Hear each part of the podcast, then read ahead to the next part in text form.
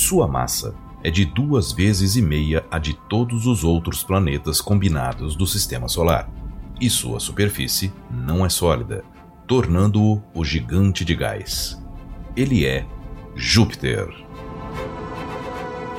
Olá, eu sou Floresberto, apresentador do podcast Astronomia e Astronáutica, e vou levar você nessa viagem.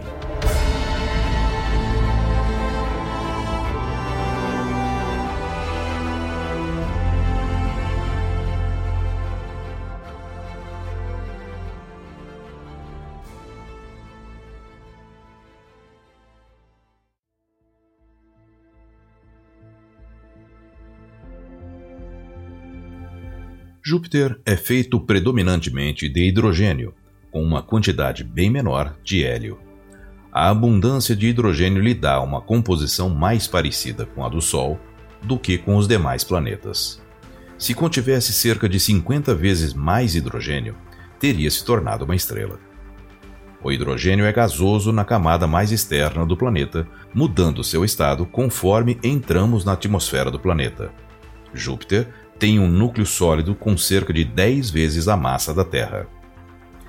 Ele tem um período de rotação de apenas 9 horas e 56 minutos, e essa rápida rotação faz com que o calor que vem do seu interior perturbe a atmosfera, gerando furacões e tempestades violentas que podem durar anos. Os compostos de hidrogênio condensam-se, formando nuvens multicoloridas que se dispõem em faixas em torno do planeta. As faixas brancas luminosas são zonas de gás em ascensão, e as marrom avermelhadas, cinturões de gás em queda. A Grande Mancha Vermelha O que mais chama a atenção quando se observa Júpiter é a sua grande mancha vermelha, que nada mais é do que uma vasta tempestade, com ventos de até 650 km por hora observada há cerca de 300 anos e que muda de tamanho e cor. Tem um diâmetro maior que a Terra e já chegou a ter três vezes o tamanho dela. Embora tenha esse nome, ela pode mudar de cor, passando do vermelho tijolo para o amarelado e até mesmo o branco. Júpiter está a uma distância de cerca de 778 milhões de quilômetros do Sol e apesar dessa distância, ele é visível da Terra a olho nu com uma magnitude de menos 2,94, o que o torna o quarto objeto mais brilhante do céu, atrás apenas do Sol, da Lua e de Vênus. Seu período de translação é de 11,9 anos terrestres.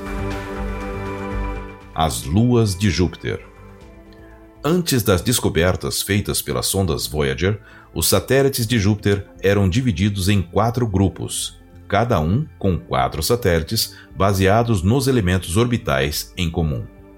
Desde então, vários pequenos satélites foram descobertos, complicando a classificação. Atualmente, acredita-se que os satélites estejam divididos em seis grupos, embora alguns sejam mais distintos que os outros.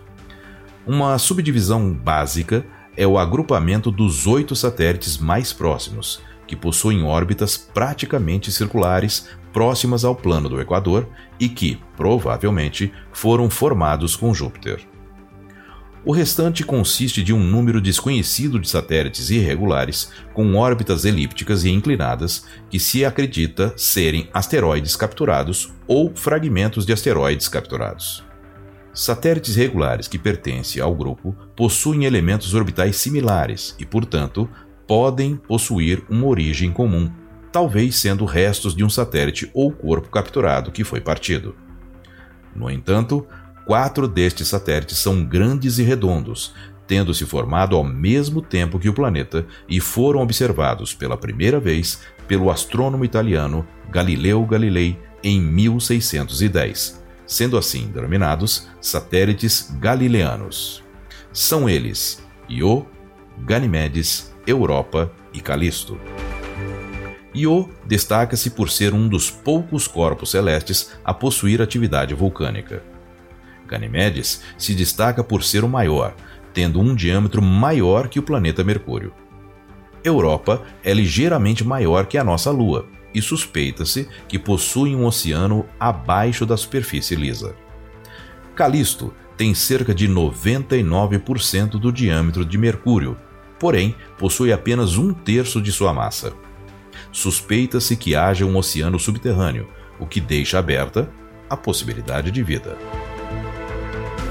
Eu sou o Floresberto, produzi e apresentei este podcast Astronomia e Astronáutica. Até a próxima viagem.